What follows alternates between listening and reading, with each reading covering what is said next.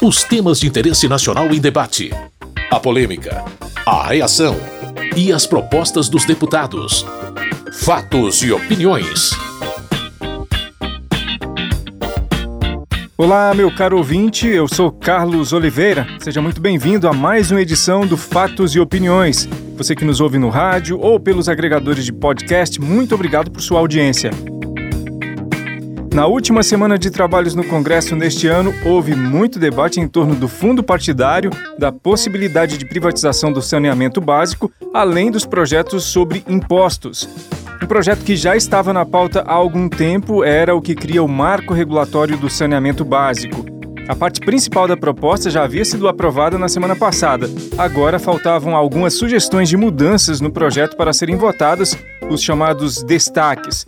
De forma geral, a parte mais complexa do texto é a que prevê a privatização das estatais desse setor.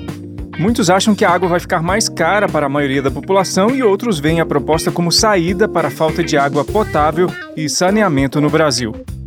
A deputada Flor de Lis, do PSD do Rio de Janeiro, apoia a proposta por entender que o modelo atual não funciona bem alguma coisa precisa ser feita para que o povo realmente tenha água. O poder público não está resolvendo esse problema. As empresas públicas não estão solucionando esse problema. Está chegando a conta de água para pagar, mas sem água para beber, sem água para comer, sem água para tomar banho. Então vamos apostar que o que o governo está fazendo vai trazer resultado, porque pagar a mais pela água, a população já está pagando quando compra carro-pipa, quando compra galão de água para beber e para fazer comida.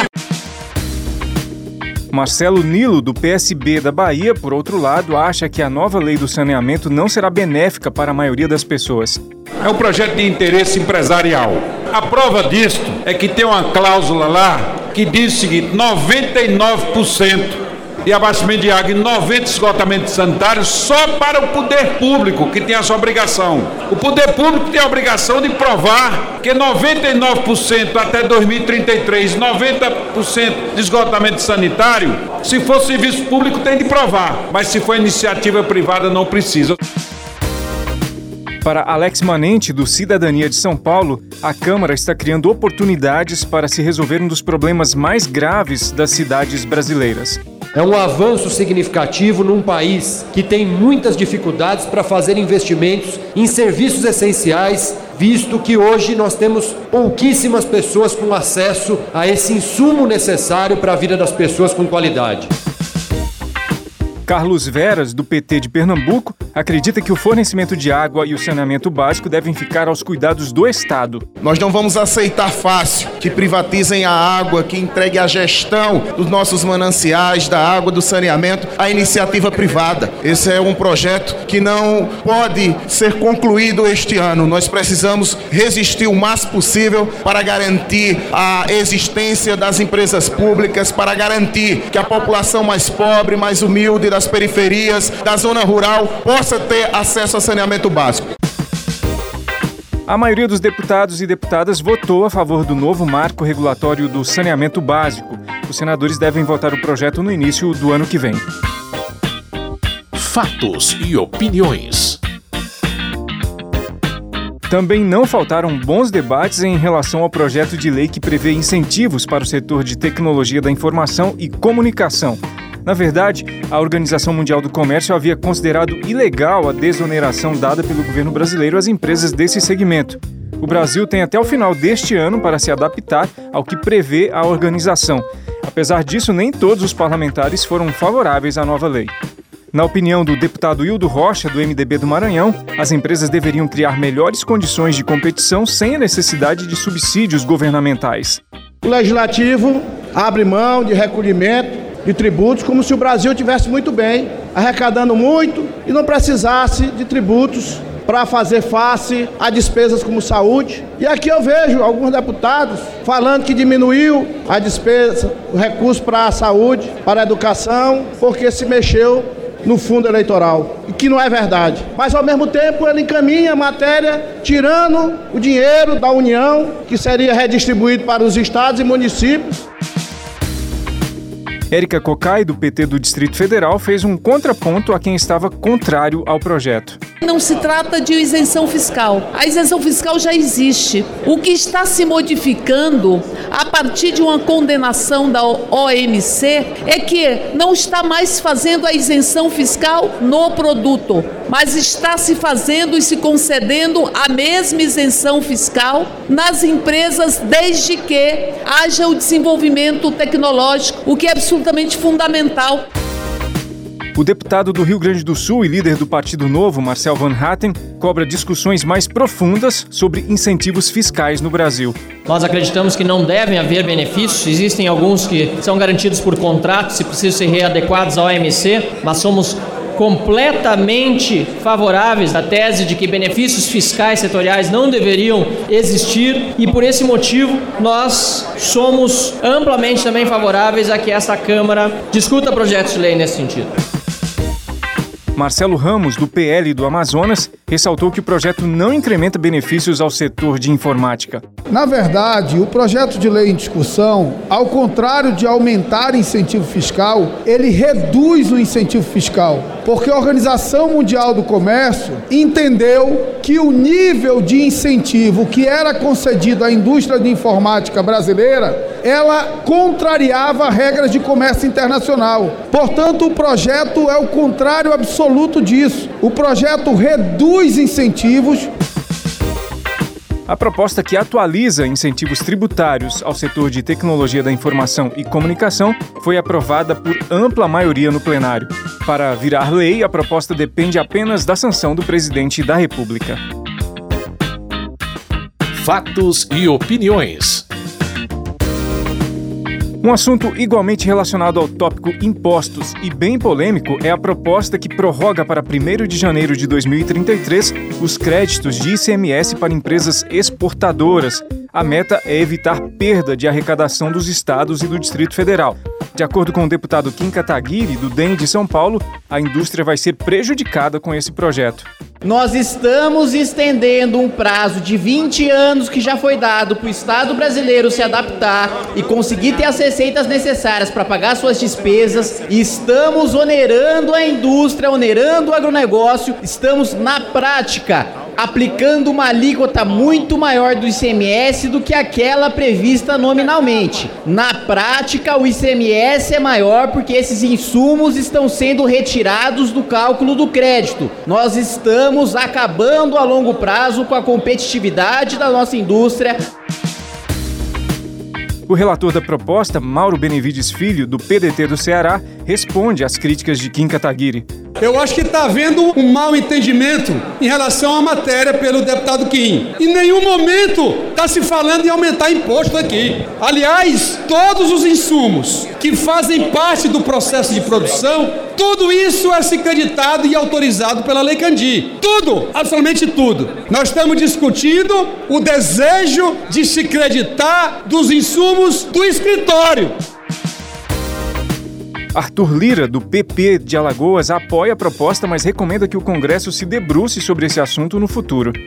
Corrige um problema dos estados. É importante, mas esse assunto tem que voltar a ser discutido na reforma tributária, porque as nossas informações é que se por um lado os estados ganham, os produtores perdem muito com essa votação e nós temos que fazer essa correção em alguma lei, em algum momento na reforma tributária.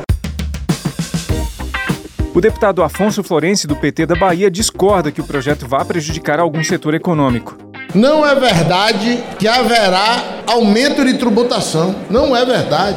É uma prorrogação da vedação do usufruto da isenção. E se ela não for prorrogada, a União vai ter que encaixar esse débito, apesar da lei Candy ter 20 anos sem regulamentação.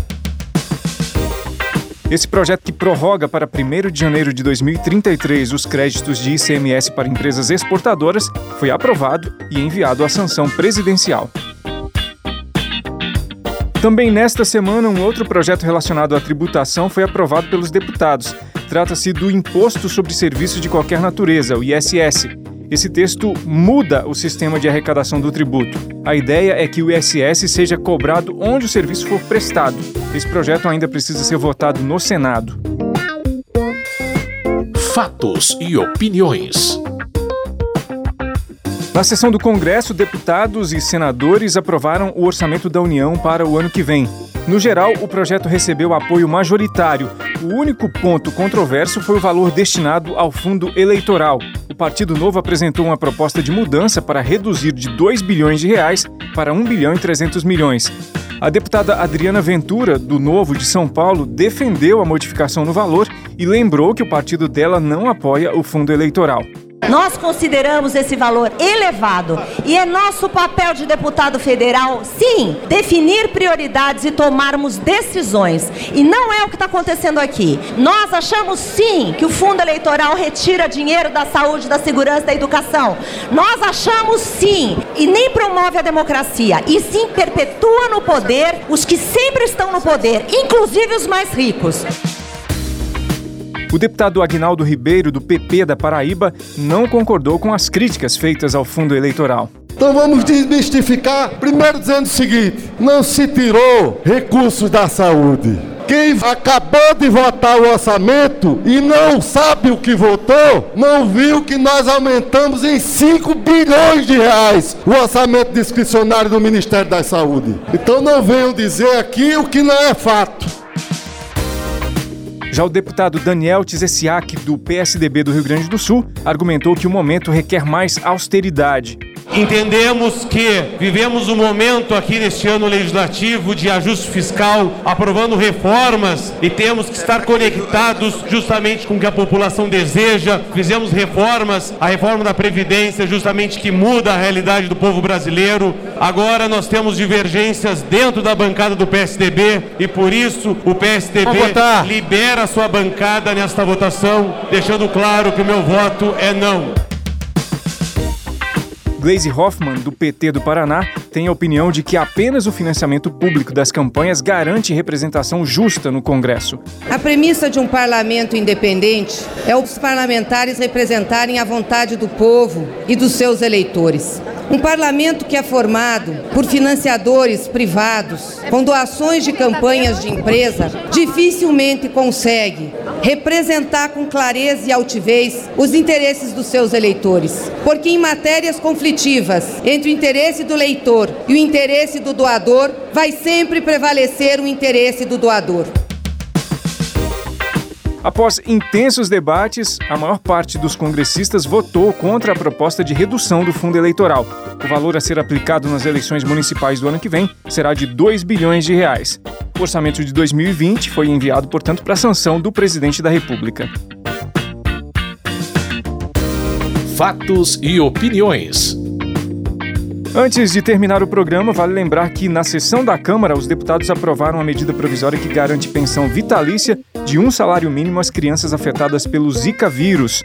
Também aprovaram um projeto que aumenta a pena para quem ferir cães e gatos. As duas propostas devem ser votadas pelos senadores no início do ano que vem.